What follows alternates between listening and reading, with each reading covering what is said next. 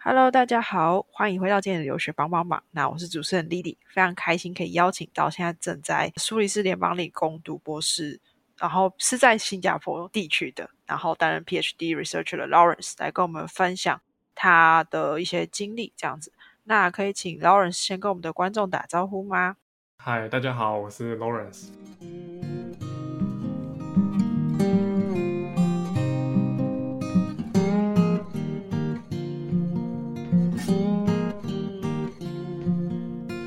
好，没关系，我们就开始来分享一下你现在的经历好了。先从过去的一些呃，在台湾出国留学前的经验。你在台湾的时候其实是读土木工程，你那时候为什么会想要读土木工程啊？嗯，其其实应该跟很多人一样，就是只考分发，然后可能这样我不排斥。对，然后因为我我当时有几个朋友在填志愿的时候会啊。可能只填，比如电机、自工啊，然后略过像是土木这些科系。但是我一开始就没有排斥掉这个选项。就我有我有一些，我有曾经在高中一个蛮不错的学长，他也读土木系，或者有一些长辈也是在土木的领域里面工作这样。然后另外一部分是，就我一开始蛮想读建筑系的，但是台湾的国立大学建筑系很少。所以我在填志愿的时候有个天真的幻想，就是说，觉得土木系可能跟建筑系有点连结，然后确确实也有有一些人毕业后有往建筑方向发展，不过大部分的土木和建筑所学知识差异蛮大的。对，嗯，怎样的差异啊？你觉得这两个最大的不一样是什么？应该说。土木最主要学习就是各种的力学，不管是结构力学，或是土壤力学啊、水流体力学等等的。但是建筑系学的很多可能是设计，他们可能会接触到结构工程的部分，但是他们学习到的结构的力学方面其实很少，就是比较粗浅的而已。就他们主要是比较设计啊、绘绘图啊等等。就就我了解是这样，了解。所以等于说。呃，建筑师画一张画一间房子出来的时候，其实也需要有一些什么结构技师之类的，或是你们去配合他们去做计算，这样吗？对对，通常就是外观啊、内部的格局，建筑师会负责。但是你说如何要让这个建筑物不会倒，那就是结构工程师的责任了。OK OK，那你大学的时候呢，其实有到日本的东大去做交换学生。那你那时候为什么想要去东大，或者是说为什么想要去读呃当一个交换学生这样？嗯，我觉得应该是从就是我在中央大学的时候，我们两有两位土木系的教授跟日本，尤其是东京工业大学的关系特别好。就我我不晓得他们一开始的契机是什么，但是我入学的时候就有听到啊，就是一些消息，就是说，就我们我们系之后有这个机会，比如说大二大三有这个机会跟。日本的学校啊，其他其他国际的学校，特别是有跟东工大的交流机会。所以第一个的时候，呃，是我在升大三的暑假，和几位同学同学一起去东京工业大学参加他们土木系学生他们一堂混凝土材料课，他们的成果竞赛。然后那个竞赛是混凝土船的比赛。然后第二个是在大三下学期到日本的岐阜县参加一个叫做亚洲钢桥比赛的活动。然后参与的学校有五所泰国的大学，还有六所的日本大学，还有台湾的中央大学。啊，那时候东京工业大学也是其中之一，所以透过这两次活动，慢慢的与他们好几个学生开始变熟，然后也慢慢对日本去日本读书有感兴趣。这样，然后另外一方面可能是排名的考量，东工大那时候应该算是中央大学可以申请的学校当中。学术研究跟排名最好的，对，不不然我一开始，我当时也有考虑想去德国或是法国交换学生这样。OK，了解了解。考虑到排名还有自己过去的经验啊，那你刚才有提到就是你在东工大去参加混凝土船比赛，可以分享一下这个是要做出一艘船吗，还是怎样子的？呃，对我我觉得这个起源应该是可能是从美国开始，因为他们。很多是这种实实作课，然后他们坐的船可能是更大一点，但日本好像也有他们校际间教的也有更大的船，就是用混凝土的，就是水混凝土就是水泥加上一些其他的材料，比如说一些小比较小的石头啊，或者一些纤维等等的，强化你的结构。对，然后比较大的混凝土船是人要在上面滑，但是我们是比较小的，就说大概是长不会超过长可能是半公尺吧的那种那种大小，然后看它的载重，就是它可以放多少的重量在上面不会倒，然后看它的速度可以到多快。OK OK，了解。然后，那你那时候在日本当交换学生的收获主要是什么？你在 Niwa Lab 有做一个研做什么研究吗？你有到 Lab 里面去？这样？呃，对，我觉得交换学生主要收获可能是在生活、生活体验还有文化。就台湾人可能很常去日本旅游，然后对日本文化很了解，但是在当地长期生活，可能才能体验到更多的生活的细节。比如说那时候在尖峰时刻有需要挤电车，然后看到明明电车里面已经人已经满了，已经满到门口，然后月台上面还站了五个人，然后那个那五个人。说还是能想办法挤得进去，我当时都觉得很惊讶。或者是为了要省钱，都会去超市找特价便宜的食物，然后或者是体验日本的饮酒文化。就我们那时在那个研究室里面，教授啊会有各种理由举办饮酒的活动，可能是迎新，可能就是那种迎接哎新的交换生、新的硕士生进来，这个是必然会有。然后中间可能会有，比如说每个月的同一个领域间。几个教几个两三个教授一起举办的 seminar 结束之后，一定会有饮酒活动。参观完工地也会再去居酒屋再喝一下，这样就还了解有趣的。怎么感觉是老师自己很喜欢喝 这种任何名目都可以做一个活动这样子？对，不过这好像就是真的是日本的文化。那你有提到参观工地，是要去特别参观什么工地吗？我记得我们那时候有参观，我我印象中有两个，一个是去那种他们建首都东京首外环线的环状高速公路吧，然后就真的是要到他们的那种就是高架桥的道路下面，跟那块其实是空的。大家看到那种桥梁架高的那种高架那种高速公路，它下面那块有一个类似那种梯形的形状，里面是空的，就是可以走进去看他们的。那种材料的使用方面啊，等等，或是他们的工地管理等等。嗯哼。然后另外一个，我印象中是去一个叫做日本混凝土公司，它好像日本叫做 Nippon Concrete 的公司，就是嗯看他们混凝土制造的过程，这样。嗯哼，了解。OK，算是在日本也体验到一些生活，然后还有就是一些东西这样。可是你后来就是去完日本之后，为什么没有选择大学毕业之后就去东工大，而是想说要到美国去，然后是到伊利诺大学？嗯，这应该是来自，就是我在很早的时候，大概大一、大二的时候就决定想要去美国读书，然后留在那边工作。所以我那时候就没有考虑其他国家。其实我那时候已经到日本，我也还觉得，哎，其实那边还蛮不错的。而且日本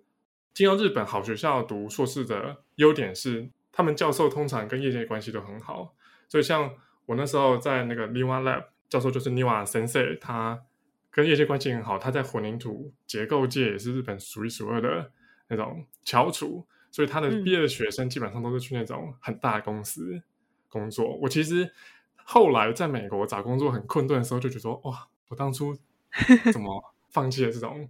直接这么舒适的环境，可以直接去工作的这种机会？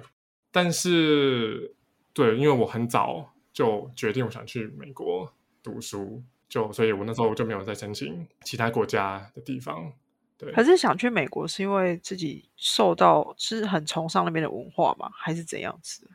嗯，应该说我有，因为我有亲戚在住在南加州，然后所以我大学之前我就有去过两次，我就觉得哎、诶其实那边环境很好，然后那边的就是他生活的感觉跟台湾很不一样，我好像蛮喜欢那种空旷的，然后可以开车啊，去户外活动啊等等的。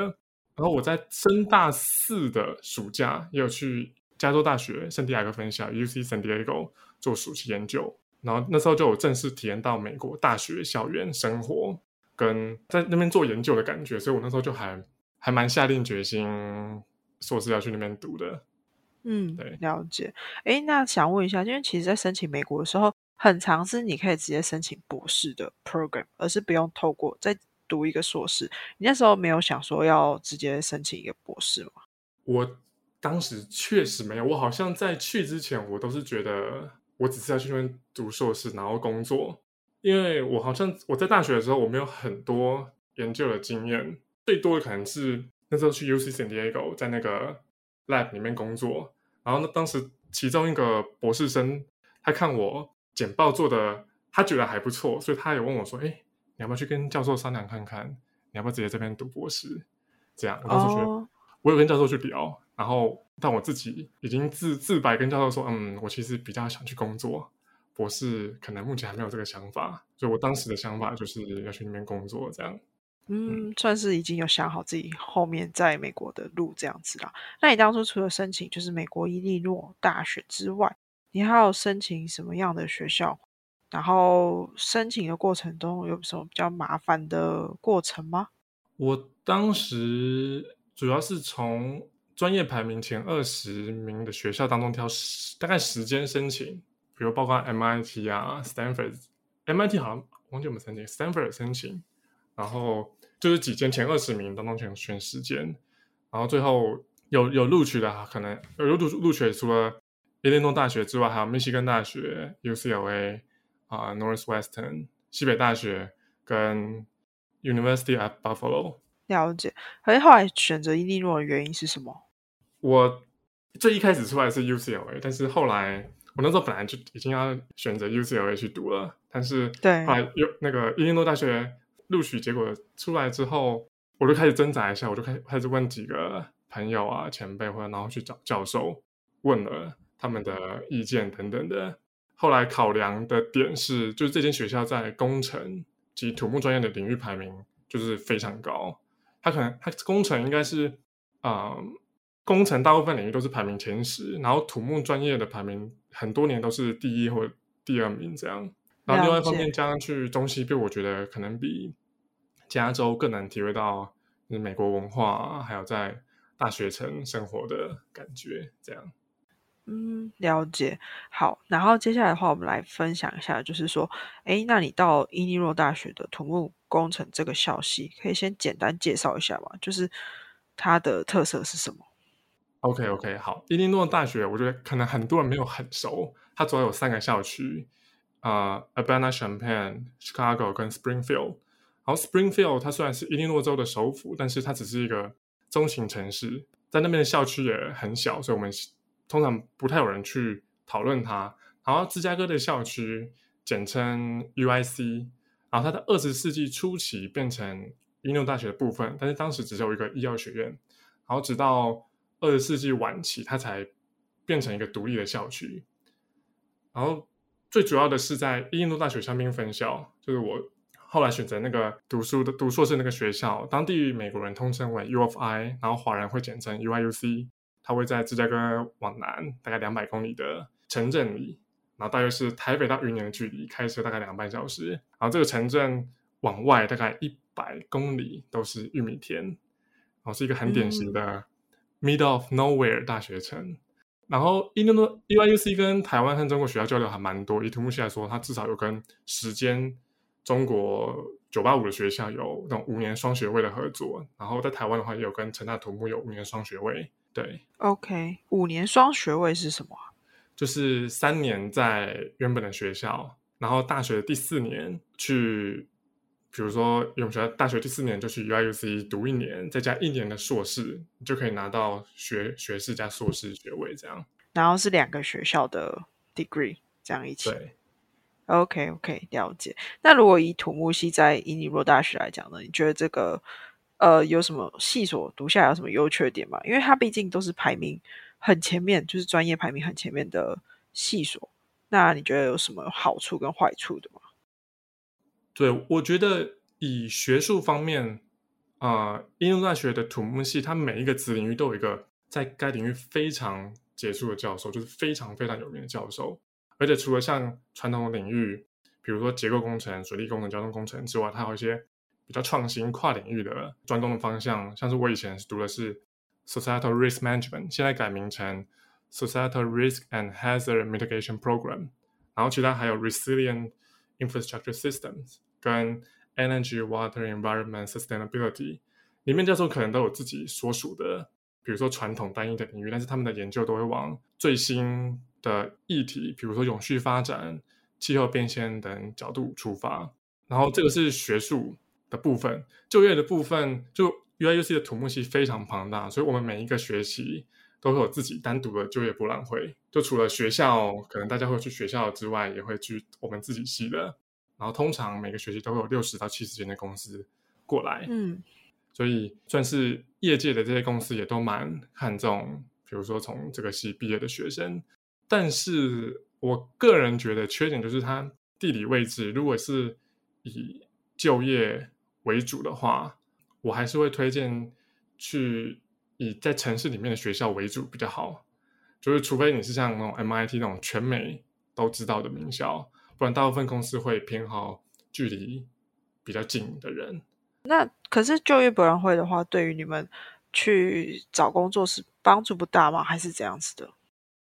它还是有帮助，只是通常他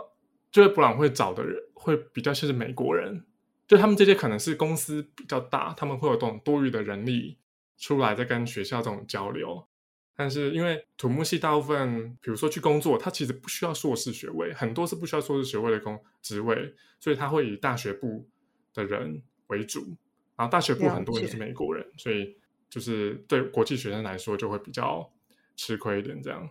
嗯，了解。OK，那。嗯，因为你刚才有提到说你找工作找的有点辛苦，所以我才会好奇说，哎，就业博览会可能没有帮助吗？这样子。那再还就是说，哎，你在美国的时候，你刚才有提到说你做的是那种 risk management，那这主要是在做什么？然后你当初为什么要选这一个？嗯，呃，土木里面的风险管理主要是针对这种基础建设系统，在灾害发生的时候，比如天灾、地震啊、台风、淹水等等发生。时可能的损害状况，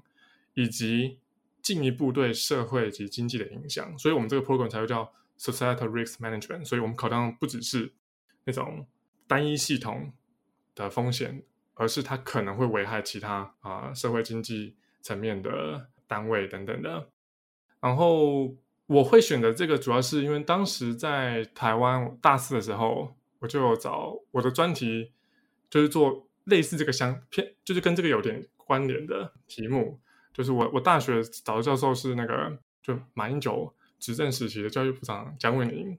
部长，他那时候他是中央大学土木系的教授，他就是他算是在那个年代，就我所知，在那个年代算是少数有接触到 risk management 这种风险分析、风险管理的教授。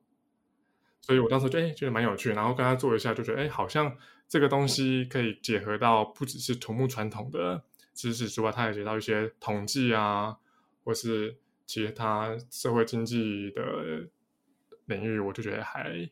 蛮不错的。嗯，那你后来自己到美国读书之后，你觉得跟台湾还有日本有什么比较不一样的地方？对于身边的同学啊、教授有什么比较印象深刻的部分吗？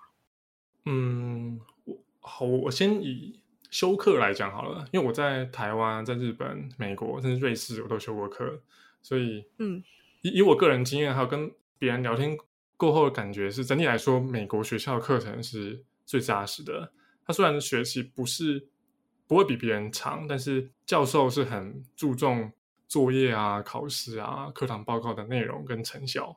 不过，不过这很看每个人的喜好。就如果有些人自发性很强，他不需要就是教授给他作业这些，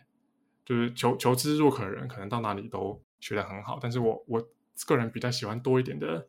这种，我跟一个同事有聊过，这种叫 parenting，就我喜欢一步一步被教授带着走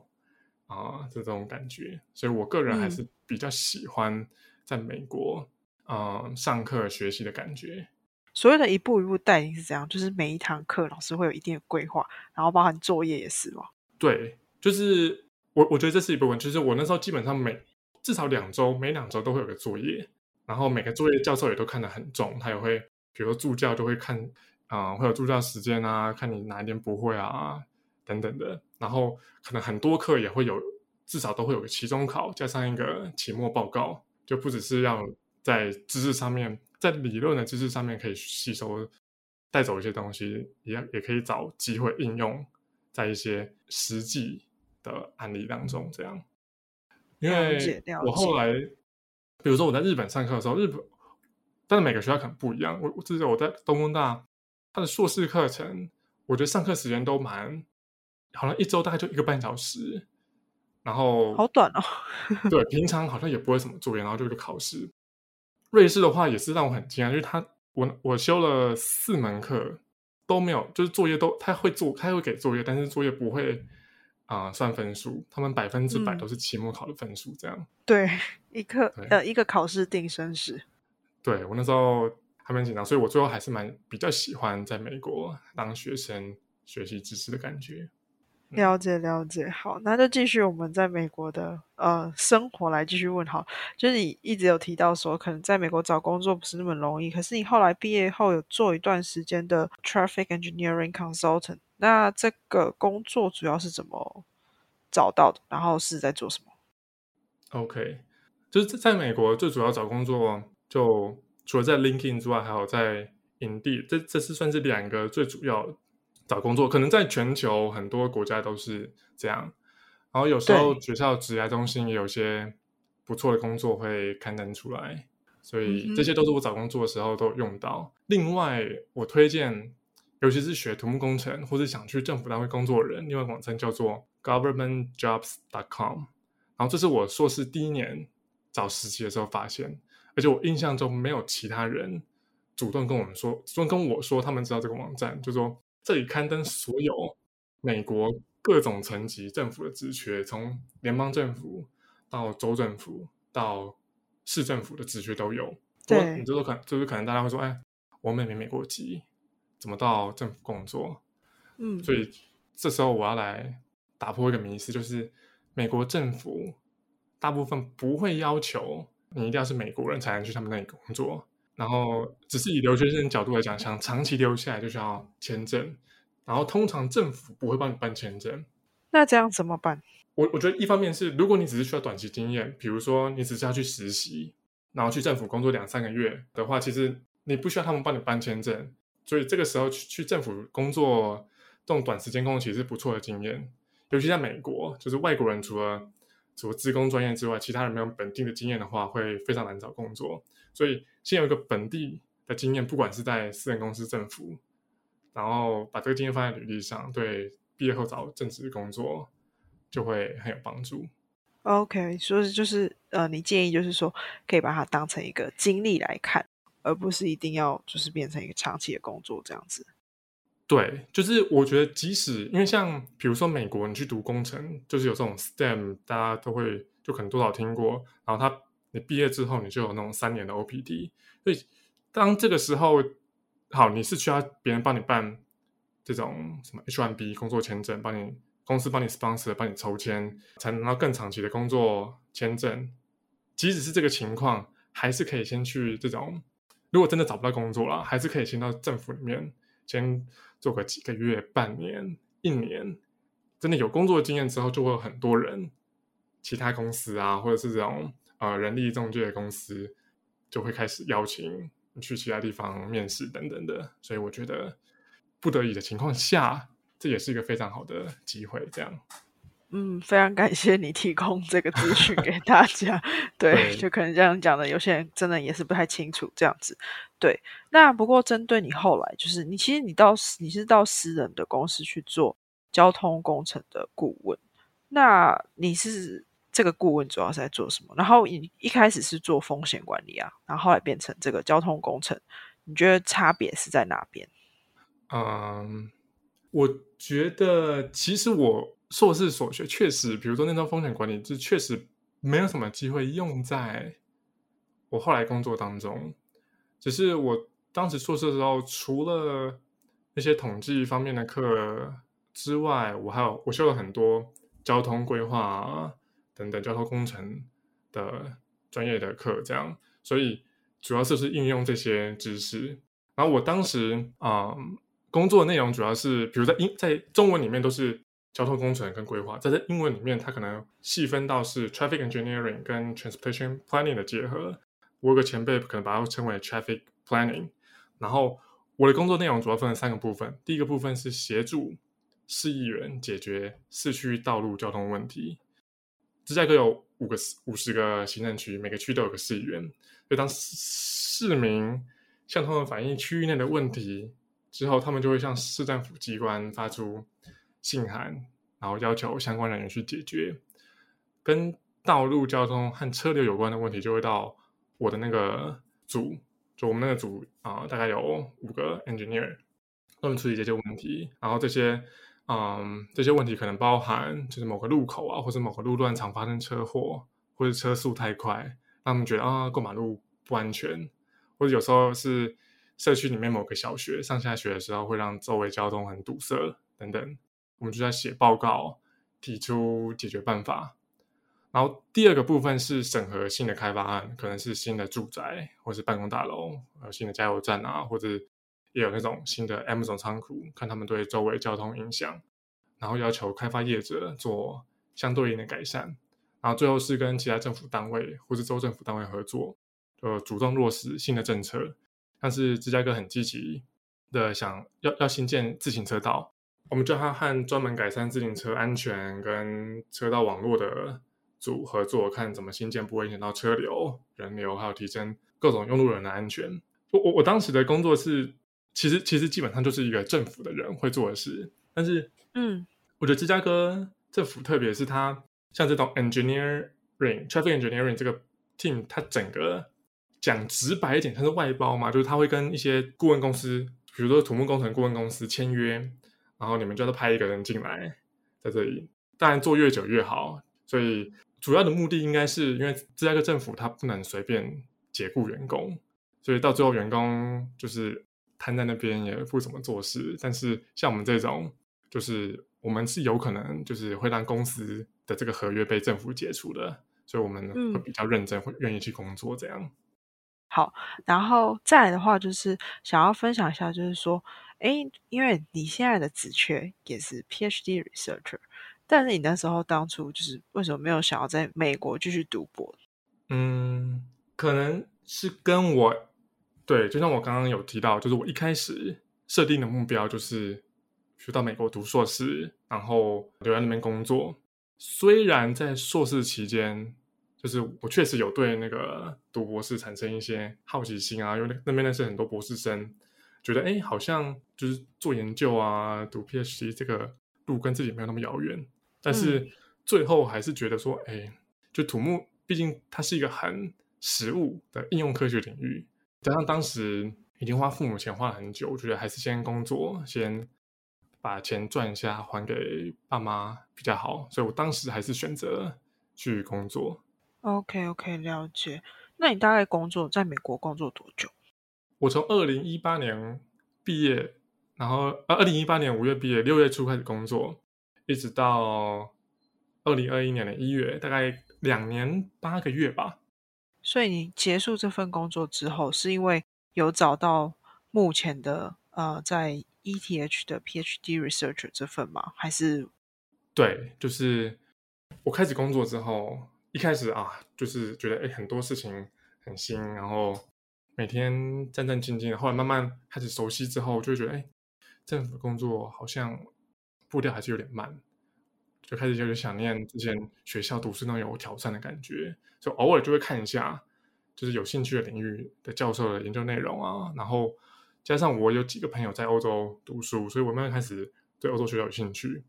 就是开始听说欧洲学校，比如说博士职缺，就是他们博士生可能做的更实务一点。然后更像一个职员，更像一个研究员，而不是只是一个学生这样。对对对对。然后我我就开始哎锁定了几间，比如说几间学校，比如英有个英国的、啊、荷兰的，啊，还有瑞士 ETH，还有瑞典瑞典皇家理工，我就开始偶尔上去看他们的这种博士职缺，他们都很透明，他们都直接贴在那种真人跟比如说真教授啊、真一般员工。同一个网页里面，所以就很透明。我就每隔几个月，哎，有想到的时候就去看一下他们这些网站上面有没有什么我喜欢的职缺和研究内容。然后就在二零二零的上半年开始疫情嘛，然后在家里在在家里工作之后，就更多时间可以去看一些这些其他东西。我觉得说不定台湾很多人也是通过这时候转职的，对，就偷就边上班边写这些申请资料，边准备面试这样。了解，那你后来准备资料上面主要是要准备什么？然后跟面试的过程是怎样子的？嗯，其实这还这算是蛮特别，我觉得应该跟美国差蛮多。美国应该就像它是固定一个申请季，比如说你是大部分是秋季入学嘛，所以它有个申请截止日，然后当然也偶偶尔会有春季入学的人，所以它会有个明确的截止日期，然后你就是丢给学校，然后学校审核，然后。当然，有时候你可以先联络教授，但是通常会是一个系，他就审核你所有的资料。但是我们这个职位是，他是不定时会开出来，他就看他当时有没有那个新的计划啊，有没有新的方顶这样。然后我当时投的时候，是我的指导教授，应该是他贴出来的，所以我就他先写一个类似 statement of purpose，就我的那种动机性啊，然后附上我的履历跟两个推荐人的联络资料寄给他，对。就等我录取了这个职位之后，我才正式向学校提出申请。所以最后向学校申请的部分，有点像是程序上面要去注册的过程。了解。但是在之前，我已经先被这个教授被这个 project 里面录取了。对，嗯哼。那你跟教授面试的过程是怎样？他主要都是问一些什么问题之类的吗？哦，这个我觉得这个。职哦，我也不确定其他职位、其他博士生入学方式怎么样，但我觉得这个还蛮啊，还蛮硬的。就是说，嗯，我记得当时是我是五月，他其实过了他截止申请，可能一周我才我才交出申请资料。然后我在寄 email 跟教授说：“哎呀，啊，我很喜欢这个职位，但是我最近才发现。”然后我一开始我就想说，我还是偷偷看，如果没有就算了。然后他们可能也是因为疫情的关系，所以有延后审核这些资料。所以他们在六月，哦，他们在七月初跟我说，哎，就从这些人当中，他选了大概十二个，他原本有将近，他说有将近两百个人投，然后选出十二个出来面试，然后就是隔一周就要来面试，面试内容可能包就是包括过去的研究或公众经验，以及怎么对这个研究内容、这个研究计划有什么连接、什么贡献这样，然后他最后。面试的方式是有两个教授，三个博后，就五个人看我简报，先简报二十五分钟，然后问答二十分钟。然后因为当时我教授是在瑞士，然后这些博后跟另外一个教授是在新加坡，然后我当时是在芝加哥嘛，所以为了要配合他们的时间，我是凌晨两点到三点面试这样。所以我觉得这个过程还蛮艰困的，不是艰困，就是还蛮啊。高强度的对，真的真的，对，他们 是各个领域，就是可能有的是交通的，啊，有的是可能是纯资工方面的，或者是有水水利工程方面的背景，他们会用各种领域的问题让我去回答。对，OK OK，了解。那算是因为确实啊，在欧洲找博士来讲的话，可能他们真的是需要呃学生有一些集战力，然后跟主要的能力这样子。对，所以他们可能要很确定这个人是他们要的这样。那再来的话，可以请你分享一下，说，诶，你现在的研究内容主要是 urban resilience，然后跟过去的工作经验有什么连接吗？然后主要的研究内容是在做什么？这样？OK，好，我先简单介绍一下现在研究单位好了，就是 Singapore ETH Center 是 ETH 在新加坡成立的研究机构，里面有三个主要的分支，最一开始。从二零一零成立就有的那个分支是 Future Cities Lab，做城市、做建筑相关的研究。这样，从二零一五开始，就是我现在这个组 Future Resilience System，在二零一五年开始研究各种系统的 resilience，可能有 financial resilience、social resilience、infrastructure resilience，然后 infrastructure 可能又又可以细分到，就是又包含交通，包含。水资源的设施等等的。第三个分支是最近两年才开始的，是 Future Health Technology，跟卫生健康科技有关。好，回到 Resilience，Resilience 是一个近十年非常常被提到的一个词，就是各个公司、各个层级单位就会把 resilience 放到他们的规划及展望中。然后，如果要说跟我的，就我我是做土木工程嘛，就是会偏向都市基础建设系统的韧性这个方面的话，我在台湾最最有印象的是听到，就是台北市长柯文哲他之前有提到说，要把台北市的道路变成像这海绵一样，就是提升它的韧性，所以不管是多高强度的雨下来，它都可以被吸收。就是我觉得 resilience。它不是一个新的词，但是它应该是在最近十二十年当中越来才越来越新奇。以土木工程的角度来说，它是接在 risk management 之后，就是说 risk management 它他们都是考量到天灾这种风险啊灾害没有错，但是 risk management 考量的是过去发生过的灾害，然后跟他们发生的几率，但是 resilience 考量的是过去可能都没有发生过这些这些灾害。然后我们要如何让我们的系统，可能是都市系统，可能是金融系统，或是你的 social resilience 方面，可以去在各种这种未预期的灾害发生之后，都能不会被影响太多的这个情况。OK，那就是你自己在台湾啊、美国跟新加坡目前带下来的土木建设、城市规划这些领域。你有什么观察吗？或是觉得有什么不一样的地方？嗯，我觉得城市规划这个还其实还蛮广的。然后我我自己主要是偏交通，所以我以城市交通角度来说，美国的城市交通它很以人为主，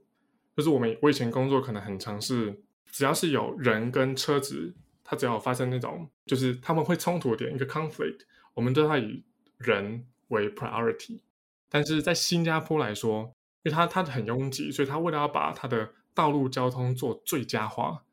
所以它有时候它是以车，它有时候是以车为主的这种感觉。透过我在这种市区方面的观察啊等等的，然后另外一方面是新加坡，我觉得新加坡是它是有这个美国很常是有好的概念，但是它没有足够的钱去实施。但是新加坡是有好的概念，又有足够的钱，那这可能跟它国家大小有关。新加坡只是一个城市。还有它的政治环境很单一，就美国啊、台湾可能都有那种，你要你要为选票你要着想，但是新加坡虽然它有选举，但是基本上这么久远都还是一个党来统治这样，所以它执行政策起来